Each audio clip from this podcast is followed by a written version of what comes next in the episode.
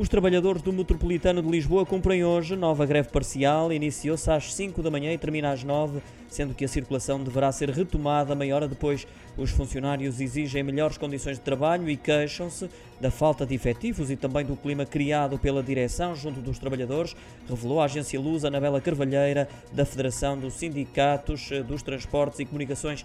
Esta é a oitava paralisação desde o início do ano e, segundo a dirigente sindical, pouco depois das seis e meia da manhã, a adesão era total. A última vez que entraram em greve, recordo, foi a 29 de abril.